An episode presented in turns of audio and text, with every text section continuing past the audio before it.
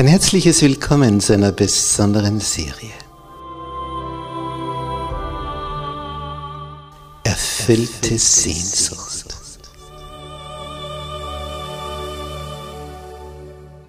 Die Welt der Bibel.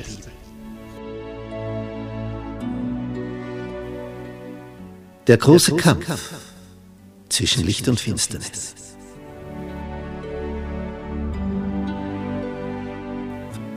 Vom Schatten zum Licht. Wir begeben uns auf eine spannende Zeitreise durch die letzten zwei Jahrtausende. Von der Auferstehung Jesu bis zu seiner Wiederkunft. Was da war, was da ist, was da sein wird. Wir betrachten die Geschichte mit neuen Augen. Wir lüften den Vorhang was sich hinter den Kulissen abgespielt hat, wer diese Spieler hinter den Kulissen waren, die Mächtigen, was ihr Beweggrund war, ihre Motivation, warum es zu diesem und jenem Ereignis kam, wie die große Reformation vor 500 Jahren. Und was die weltweit bewegt hat und was wir dadurch für die Zukunft zu erwarten haben. Es wird un unglaublich spannend. Bist du mit dabei?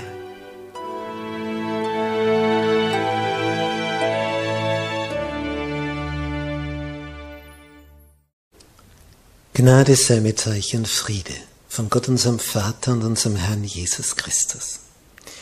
In unserer Serie über das Buch Der große Kampf, Neuausgabe vom Schatten zum Licht, heute das Thema spätere englische Reformatoren. Und dazu begrüße ich herzlich auch all unsere Zuseher im Internet. Die Lage, die geografische Lage Englands, Großbritanniens ist eine besondere. Wenn man das auf der Landkarte sich ein wenig vor Augen führt, so sieht man, dass ja die britischen Inseln vom Festland getrennt sind durch den Ärmelkanal. Und obwohl das nicht, wer weiß, wie breit hier ist, ist es doch so, dass das hier eine Insel ist. Und Irland genauso.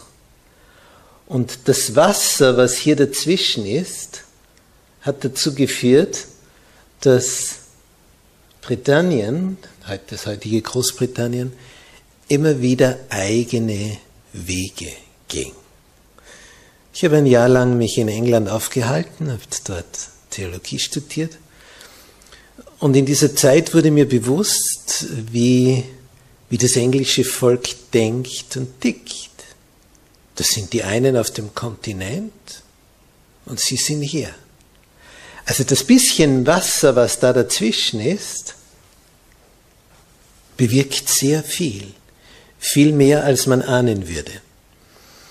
Und so war auch die Reformation, die in England umgesetzt wurde, anders als die Reformation, die wir in den Niederlanden, in Deutschland, Schweiz, Dänemark, Norwegen, Schweden, Finnland erleben. In, Im Königreich England hat sich nämlich hier etwas etabliert, was so ein Mittelding geworden ist zwischen dem Protestantismus Deutschlands der damaligen Zeit und dem römischen Katholizismus, wie wir das in Rom, Spanien, Portugal und so weiter erleben. Nun, was ging da vor sich? Die englische Kirche, die anglikanische, rechnet man zu den protestantischen Gemeinschaften, weil sie sich von Rom losgesagt hat. Sie hat aber nicht wirklich diese enge Bindung an das Wort Gottes, an die Bibel durchgezogen, wie das in anderen Gegenden Europas der Fall war. Es wurde verbessert, aber nicht so weit verbessert. Und wer sich nicht der Staatskirche fügte, der wurde hart angefasst, ja richtig gern umgebracht. Obwohl also auf die Masse gesehen, die anglikanische Kirche natürlich viel, viel sanfter und toleranter war, als das die römische war, so hat sie doch über die Adeligen, über die Herrscher, hat diese anglikanische Kirche so manch einen führenden Vertreter der Reformation auf dieser Insel hinrichten lassen. Der erste, den wir hier betrachten, ist William Tyndale. Er starb 1536, zehn Jahre vor Luther. Er war gleich alt wie Luther und Zwingli. Warum starb er zehn Jahre früher? Gewaltsam. Was war sein Verbrechen gewesen? Nun, der Reihe nach. 1516, also ein Jahr vor dem berühmten Jahr 1517, wo die 95 Thesen angeschlagen wurden, veröffentlichte der größte Gelehrte jener Zeit, Erasmus von Rotterdam, damit sind wir also wieder in, in den Niederlanden angekommen, Rotterdam. Dieser Erasmus war also ein Universalgelehrter, und veröffentlichte eine griechische und lateinische Fassung des Neuen Testaments. Das, das war sensationell. Wie war das möglich? Hier Konstantinopel, späteres Byzanz, heutiges Istanbul, war ja die Hauptstadt des Oströmischen Reiches und dieses Konstantinopel Byzanz fiel erst 1453 in die Hände der Türken. Es bestand also dieses Oströmische Reich tausend Jahre länger als das Weströmische Reich. Im Weströmischen Reich hat dann die römische Kirche die Herrschaft übernommen. Im Osten war sie die griechisch-orthodoxe und hier auch das Zentrum. Und als das hier fiel, 1453, damit ging das Oströmische Reich endgültig unter im Türkensturm, flohen jetzt viele Gelehrte nach Europa. Denn sonst wären sie ja mitten unter den Türken gewesen und die hätten ihnen den Garaus gemacht. Und sie nahmen wertvolle Schriften mit aus dem Osten sodass also letztlich der Fall Konstantinopels dazu geführt hat, dass viele wertvolle Manuskripte, Bücher, Unterlagen in den Westen kamen. Führte in Italien zu einer Renaissance, einer Wiedergeburt der Antike aus dem Orient, des Griechischen. Und diese Gelehrten haben eben auch solche Dinge mitgebracht, die jetzt Erasmus in Rotterdam dazu verwenden konnte, um hier ein neues Testament in griechischer und lateinischer Sprache herauszugeben. Latein gab es das ja, die Vulgata, die ganze Bibel. Aber griechisch, das war etwas Besonderes. Und so wurde das Wort Gottes nun zum ersten Mal in seiner Ursprache gedruckt. Und dieses griechische Neue Testament, dieser Text des Rezeptus, wurde wieder wichtig für Luther in der Übersetzung seiner Bibel und für William Dindale in der Übersetzung der englischen Bibel. Denn seit Wycliffe hatte es das ja nicht mehr gegeben und Wycliffes Übersetzung war eine handschriftliche. Und da gab es nur wenige Exemplare davon, weil es ja den, zu seiner Zeit die Druckkunst noch nicht gab. Und dieser William Dindale liest eben das Neugriechische, das äh, Neue Testament in Griechisch von Erasmus und findet dabei das Evangelium, entdeckt die Botschaft von Jesus über die Sündenvergebung. Zu jener Zeit hat die römische Kirche gesagt, dass sie allein in der Lage ist, die Bibel auszulegen, sonst niemand. Darauf entgegnete Dindale, ein ganz ein einfaches Argument. Wer hat denn den Adler gelehrt, seine Beute zu finden? Wir nehmen ein Beispiel aus der Natur. Und all die anderen Tiere. Derselbe Gott, der also den Adler gelehrt hat, dass er seine Beute findet, derselbe Gott lehrt auch heute seine hungrigen Kinder, nämlich seelisch hungrige Kinder, ihren Vater in seinem Wort zu finden. Wenn er das Wort gegeben hat, wird er auch dafür sorgen, unser Schöpfer, dass wir es verstehen. Dazu brauchen wir nicht den Papst in Rom, der uns nur die gefärbte Interpretation, seine Auslegung schildert. Und dann fügt er hinzu, nicht ihr Römlinge habt uns die Schrift gegeben, nein, ihr habt sie uns vorenthalten. Und ihr seid es, die solche verbrennen, die die Schrift predigen. Ja, ihr würdet die Schrift selber verbrennen, wenn ihr könntet, aber das geht nicht mehr. Sie ist schon zu oft hinausgegangen. Tyndales Predigten, die machten großen Eindruck und viele nahmen die Wahrheit an. Aber man war ihm immer auf den Fersen. Und man war ihm so auf den Fersen, und das hat ihn aber gleichzeitig so mutig gemacht, dass er Folgendes geschrieben hat. Ich trotze dem Papst samt all seinen Gesetzen. Wenn Gott mir das Leben schenkt, dann, dann soll in wenigen Jahren ein Bauernknecht, der den Pflug führt, die Schrift noch besser verstehen als ich. Was meint er damit? Er wollte die Bibel und das Volk bringen, damit ein Bauernknecht dann die Bibel besser kennt, als wie er sie jetzt kennt, weil darin gelesen wird. William Dindal wollte also die, die Schrift, die Heilige Schrift auf, auf Englisch drucken lassen. Eine Weile hat er in London diese Bibelübersetzung durchziehen können vom Neuen Testament. Dann wurde er wieder gejagt. Und wo er sich in England auch hinwandte, man spürte ihn immer wieder auf und, und er fand einfach kein ruhiges Plätzchen, wo er weiter übersetzen hätte können. Immer war man hinter ihm her. Und so floh er letztlich nach Deutschland. Und nicht nur, dass er hier die Übersetzung vollendete, sondern hier ließ er sie auch drucken. Zweimal hat man das verhindert.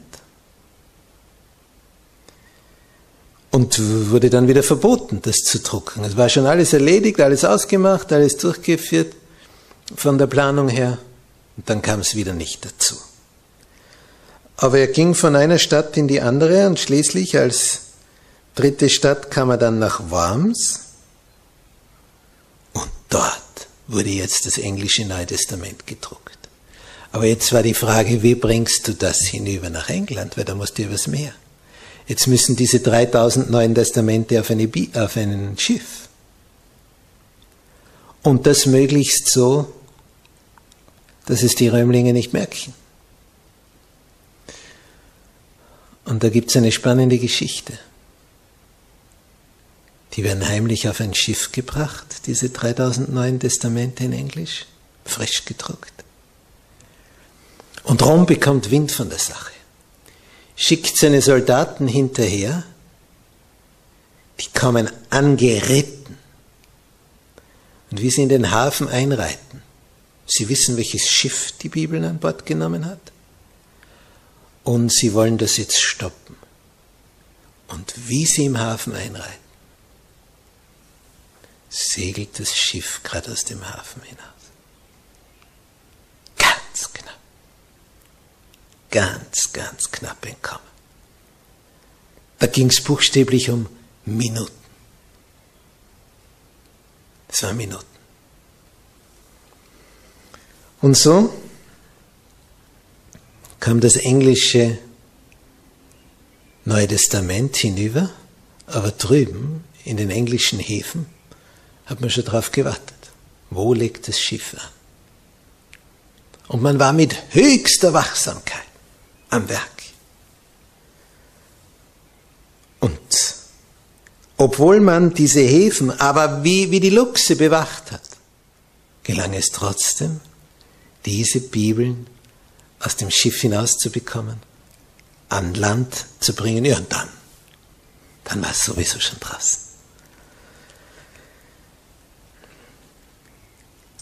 Tyndale wurde seinen Feinden in die Hände gespielt, wurde eingekerkert monatelang. Und dann hat man ihm gesagt, wir lassen dich frei, wenn du uns sagst, wer dir geholfen hat, das Geld aufzubringen, um, um diese Bibeln, diese Neuen Testamente zu drucken. Denn das hat ja ein Vermögen gekostet, 3000 Stück drucken. Und dann sagt er, er am meisten geholfen für die Verbreitung hat mir der Bischof von Durham, Durham geschrieben. Jetzt waren die Interviewer ganz erstaunt, denn das war ja ein eifriger Verfolger von Tyndale. Und jetzt sagt dieser Tyndale, der Bischof von Durham hätte ihm am meisten geholfen. Sagen die, wer das meint? Sagt, naja, der ist draufgekommen, dass in einer Buchhandlung da hunderte von Bibeln sind und hat die alle gekauft und hat sie verbrannt. Aber mit dem Geld, was er da bezahlt hat, indem er die Bibeln gekauft hat, mit dem Geld haben wir neue gedruckt. Das heißt, der Bischof hat mit seinem Geld uns am meisten geholfen, dass wir wieder neue Bibeln drucken konnten. Boah, die haben geschäumt beim Feuer. Weil die wollten ja herausfinden, wer sind seine Helfershelfer. Und der sagt, der Bischof von Durham, der ihn am meisten verfolgt hat. Er hat ihm am meisten geholfen, die Bibeln zu drücken. Also der Mann hatte auch Humor. Schließlich hat er seine besonderen Aktivitäten für die Reformation mit dem Leben bezahlt. Er wurde verbrannt. Aber die Waffen, die er nach England geliefert hat, nämlich das Wort Gottes, das konnte man nicht mehr verbrennen. Das war schon unterm Volk. Und er hat viele gelehrt. Und obwohl er mit 52 den Märtyrertod starb, hat sein Leben ist ein relativ kurzes, eine reiche Frucht gebracht.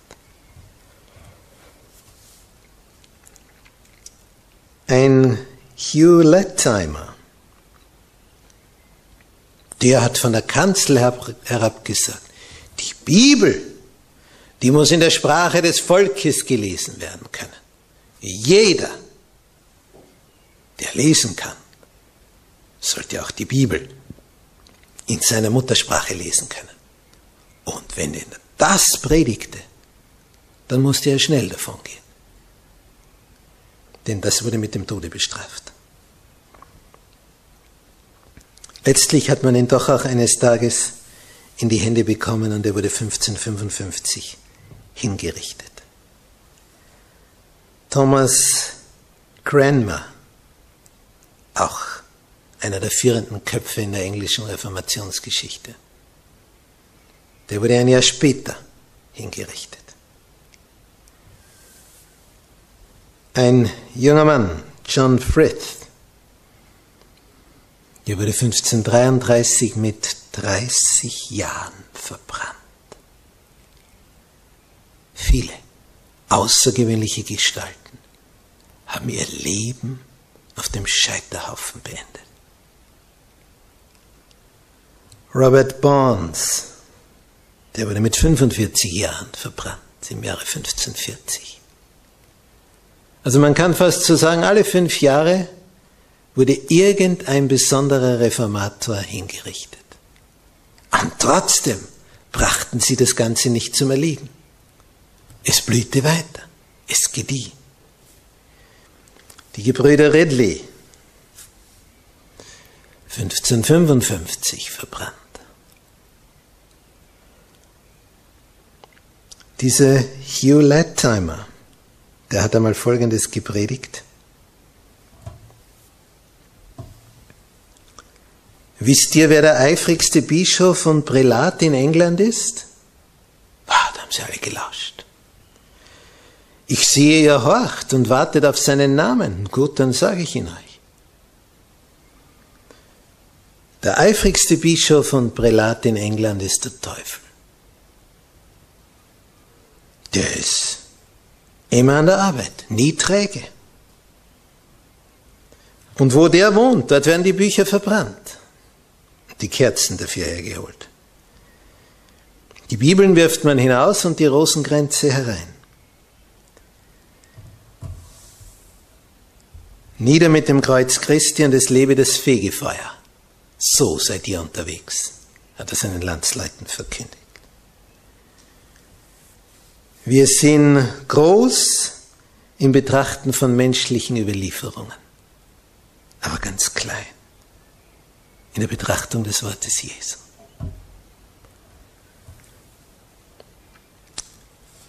Die Macht der Heiligen Schrift, darauf haben sie vertraut.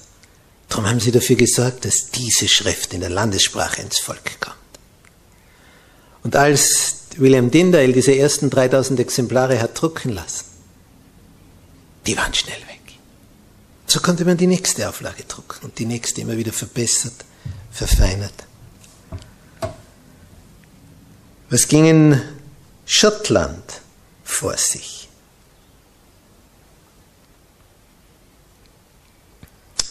In Schottland, das ja damals von einem eigenen, einer eigenen Königin regiert wurde, war noch nicht Großbritannien, noch nicht die Vereinigten britischen Inseln, sondern es war ein eigenes Königreich Schottland und ein eigenes Königreich England. Und hier regierte Maria Stuart 1542. Und bis 67, bis sie dann 20 Jahre später hingerichtet wurde. Von der englischen Königin Elisabeth I. Auch bedeutsam, dass eine Königin eine andere Königin hinrichten lässt. Es um Erbschaft ging, um Ansprüche auf den Thron. Und diese Königin von Schottland, zu der kam eines Tages der berühmte Reformator John Knox und sie beschuldigte ihn. Der Ketzerei, weil sie von den Römlingen so informiert worden ist. Sie war ja katholisch. Und sie sagt, dass John Knox das Volk verleitet habe, eine Religion anzunehmen, die vom Staat verboten worden ist. Und sie macht ihm klar, ich habe es verboten und du hast es trotzdem unter das Volk gebracht. Und jetzt wirst du büßen dafür. Du hast meine Gesetze missachtet. Und dann John Knox, das ist ein Hauding. Wenn jeder andere hätte gesagt Gnade und hätte gewinselt und ich tue es nicht mehr, was sagt der? Wir Untertanen sind nicht gezwungen, unserem Glauben nach dem Geschmack der Fürsten zu richten, sagt er der Königin ins Angesicht. Also, dass der den Tag überlebt hat, ist ein einziges Wunder.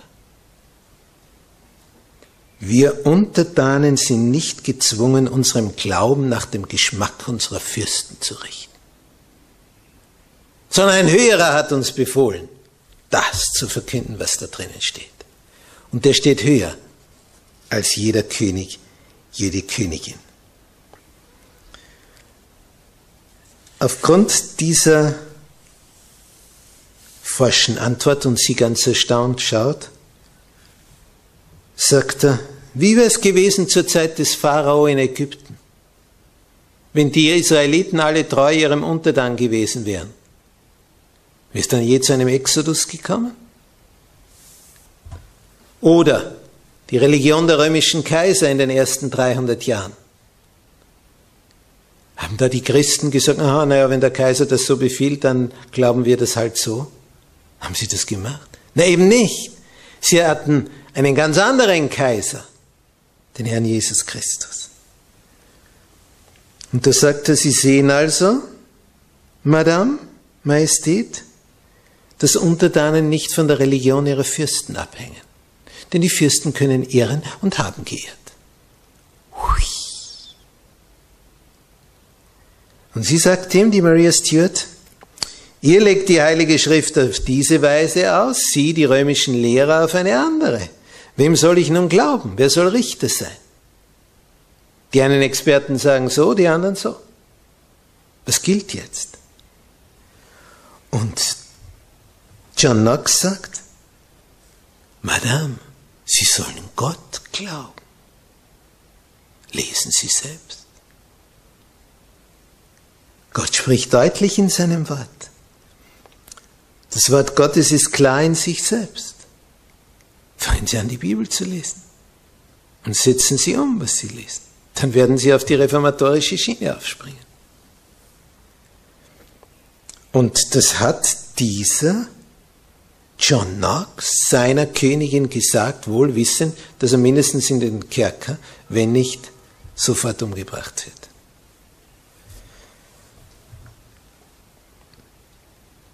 Und der hat gebetet, gebetet, Herr, schenk mir Schottland, wenn nicht, so sterbe ich. Und der Herr gab ihm Schottland. Es wurde frei vom Papsttum. Ein Wunder. Ein Wunder.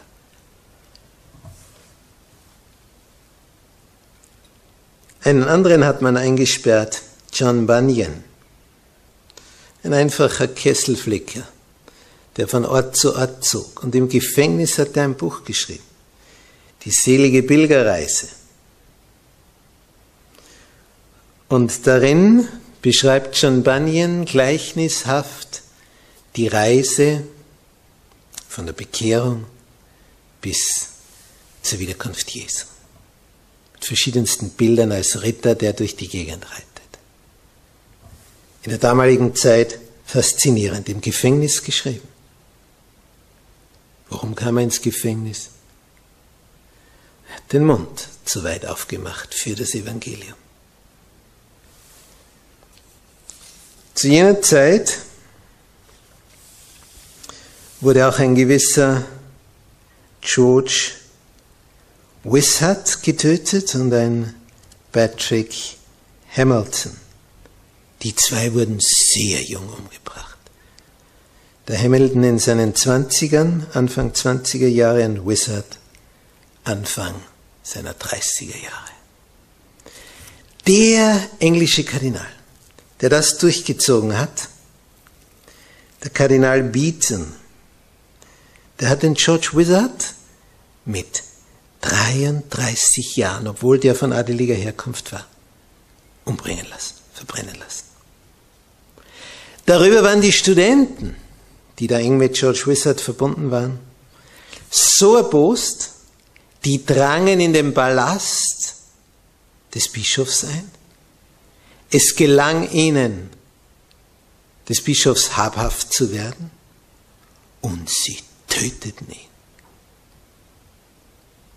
in der Stunde seines größten Triumphs, wo dieser Bischof Willard hat töten lassen, haben die Freunde dafür gesorgt, dass der Kardinal getötet wurde. Da waren Unruhen.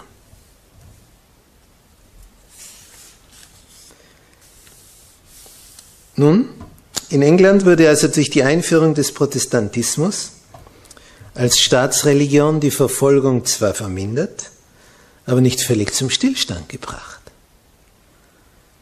Denn während man vielen Lehren Roms absagte, blieben viele Gebräuche Roms erhalten. Es wurde zwar die oberste Autorität des Papstes verworfen, aber was wurde an die Stelle gesetzt? Der Landesherr wurde als Haupt der Kirche eingesetzt, sodass also der König, die Königin von England das Sagen hatten.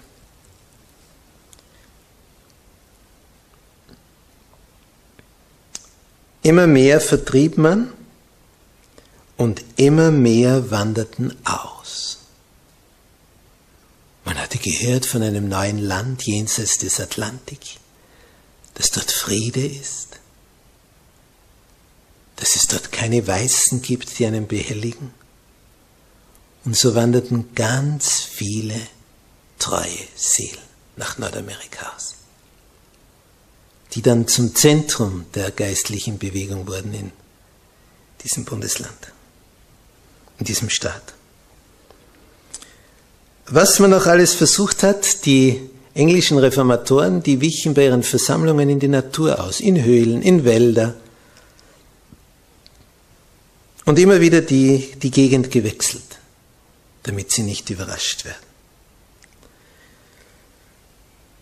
Aber je länger, je mehr eben die Verfolgung in Europa andauerte, desto mehr zogen hinüber nach Amerika. Es waren drei Gruppen, die sich nach Amerika bewegten.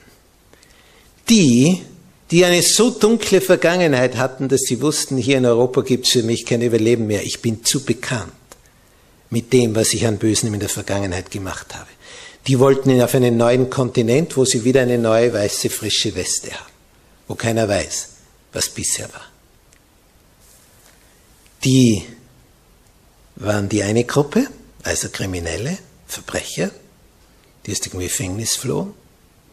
Dann zogen hinüber die wirtschaftlich Tüchtigen, die was bewegen wollten, die zu Hause aber nichts erben konnten, denn auf dem Bauernhof, den kannst du nicht ewig teilen, weil dann bleiben nur mehr ein paar Quadratmeter bis zum Schluss. So hat halt einer den Hof bekommen, meistens der Älteste, und die anderen wurden seine Knechte.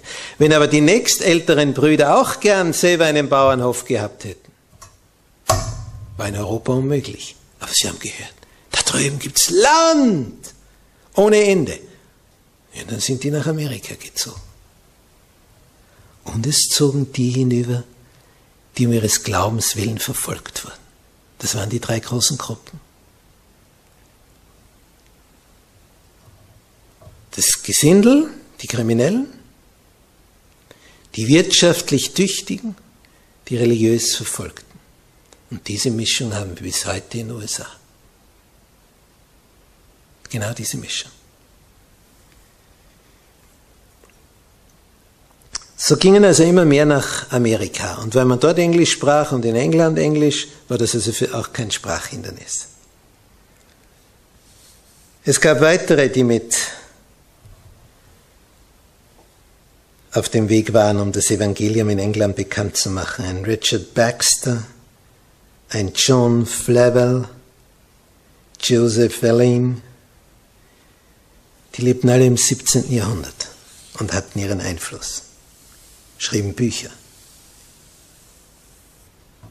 Und dann, wieder ein Jahrhundert später, kommen die Brüder Wesley und George Whitefield. Das war ein Evangelist, wie ihn die Welt nicht mehr gesehen hat seit den Tagen des Paulus. So George Whitefield. Er starb 1770. Und die Brüder Wesley, Charles Wesley starb 1788, John Wesley 1791, also nur drei Jahre auseinander. Und die zwei Wesley-Brüder, wie kamen die zum Evangelium? Nun,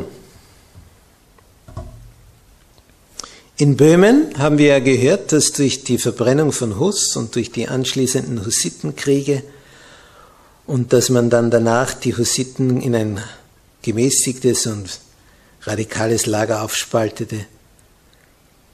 Dadurch hat sich also vieles wieder zurückbewegt, was Reformation betrifft. Und es waren viele zur Flucht gezwungen worden, waren nach Sachsen gegangen, also in dieses braune Gebiet, grenzt er direkt an. Also von Prag, Böhmen, Mähren zogen viele dann nach Sachsen. Und hier sollte er dann in Wittenberg, wieder 100 Jahre später, die Reformation stattfinden.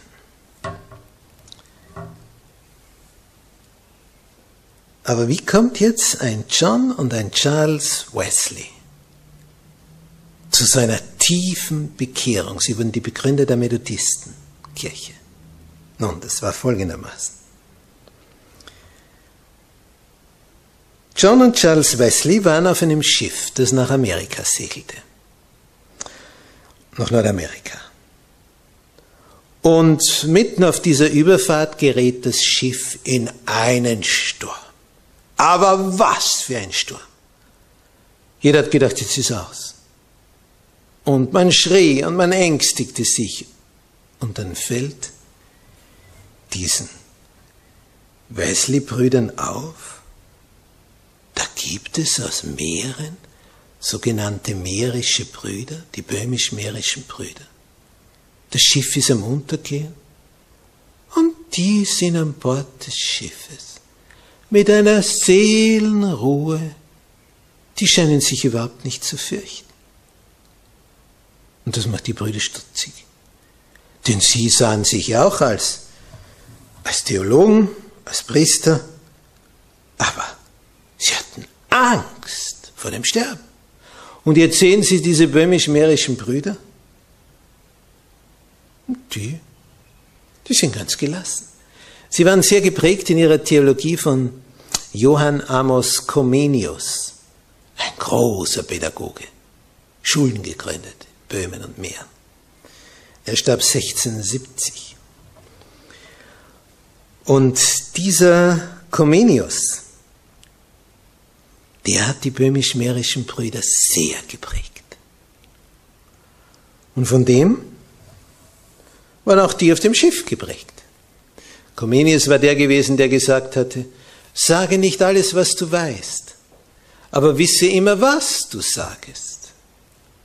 Also überleg dir, was von dem, was das Wissen ausmacht, jetzt in diesem oder jenem Fall wichtig ist. Denn manchmal ist es besser, du sagst etwas nicht, obwohl du es weißt, um der Sache der Wahrheit nicht zu schaden. Seid klug wie die Schlangen, einfältig wie die Tauben.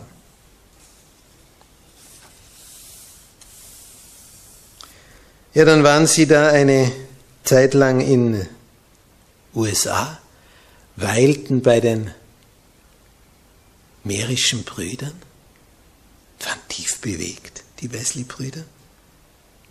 Über die anderen, über ihre Einfachheit, ihre Schlichtheit, Feierlichkeit. Tja, und auf der Rückreise nach England tre treffen die Wesleys wieder seinen mährischen Prediger Peter Böhler. Und der erklärt ihnen, was Gottes Lamm ist, welches der Welt Sünde trägt, wie Jesus sich für uns hingegeben hat. Und das beeindruckt John Wesley zu tief. Und dann schreibt er, ich erhielt die Versicherung, dass Jesus meine, ja meine Sünden weggenommen hatte und mich von dem Gesetz der Sünde und des Todes erlöst hat. Ja, und jetzt brannte seine Seele.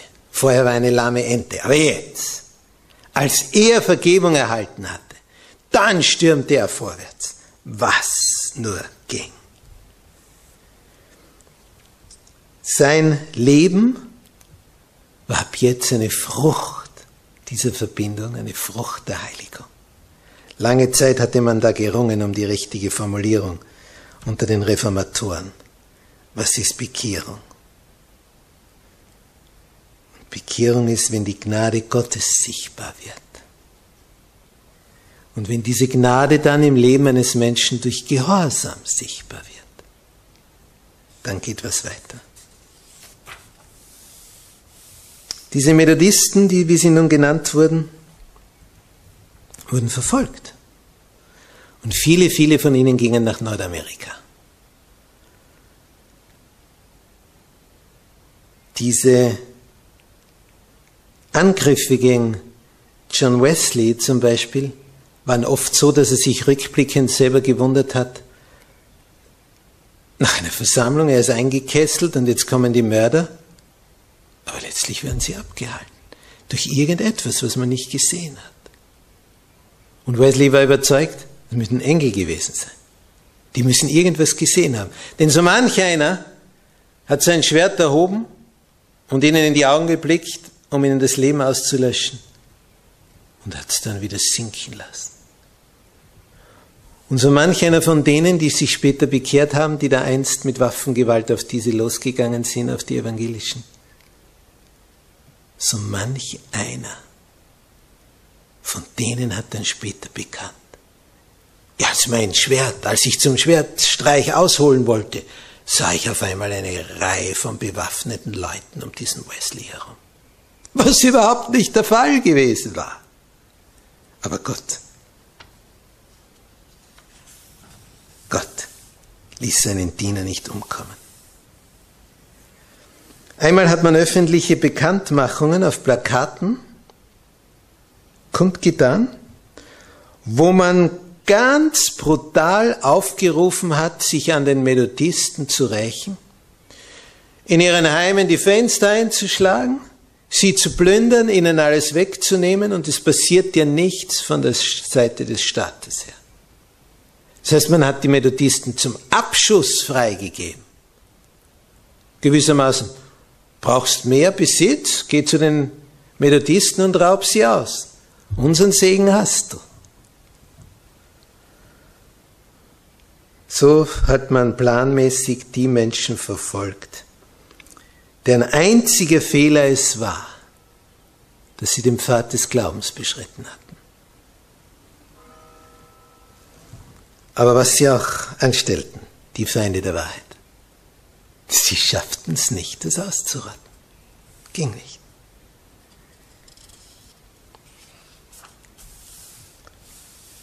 In all den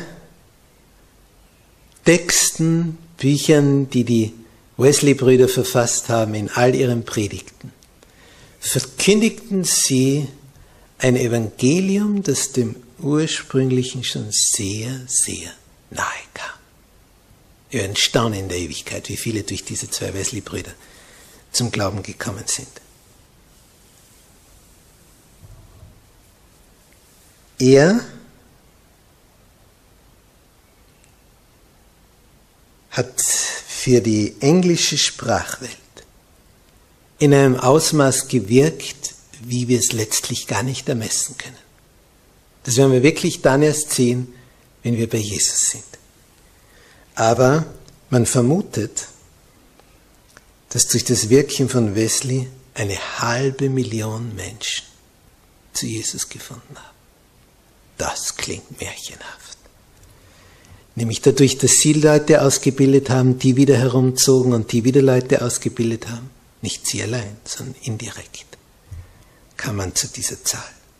Denn sie hatten unwahrscheinlich viele Wanderprediger mit ihnen mitgenommen, ausgebildet und sie dann unabhängig von ihnen hinausgeschickt. Sodass also, wenn man das heute betrachtet, Wesleys Leben eines ist, vor dem man den Hut ziehen muss.